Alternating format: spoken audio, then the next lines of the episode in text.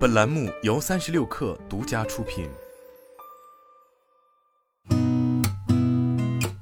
八点一刻，听互联网圈的新鲜事儿。今天是二零二三年三月二十三号，星期四，早上好，我是金盛。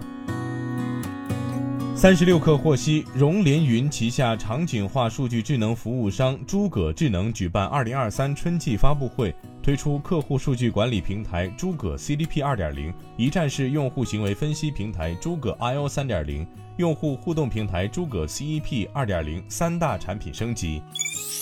三十六氪从多处独立信源获悉，阿里 M 六大模型的前带头人杨红霞已加入字节 AI Lab，参与语言生成大模型的研发。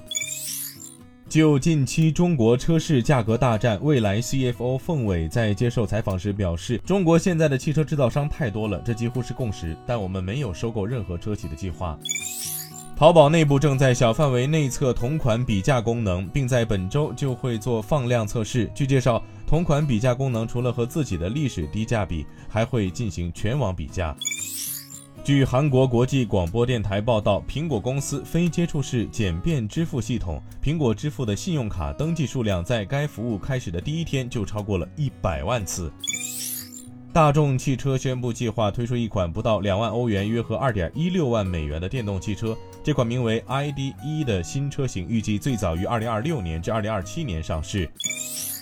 企业级 Azure OpenAI GPT 四服务发布，已经使用企业级国际版 Azure OpenAI 服务的客户和合作伙伴可以申请访问 GPT 四。所有 GPT 四服务的计费将于二零二三年四月一号开始。今天咱们就先聊到这儿，我是金盛八点一刻，咱们明天见。